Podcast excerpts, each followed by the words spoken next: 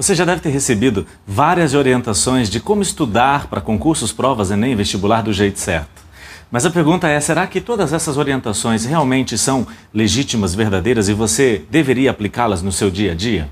Se você colocar todas as orientações que você recebeu uma do lado da outra e comparar, você vai ver que elas são excludentes, elas podem ser contraditórias. Como descobrir qual a melhor orientação? Primeira mudança que essa orientação tem que provocar: diminuir o seu esforço. Segundo, aumentar o seu resultado. Terceiro, melhorar a sua satisfação na atividade estudar. Significa que uma orientação adequada de estudos, ela tem que fazer você estudar de forma leve, alcançar resultados maiores com o mínimo de esforço e com uma satisfação maior. Se essa orientação que você recebeu de alguém no passado não se encaixa nisso, ela deve ser rejeitada por você.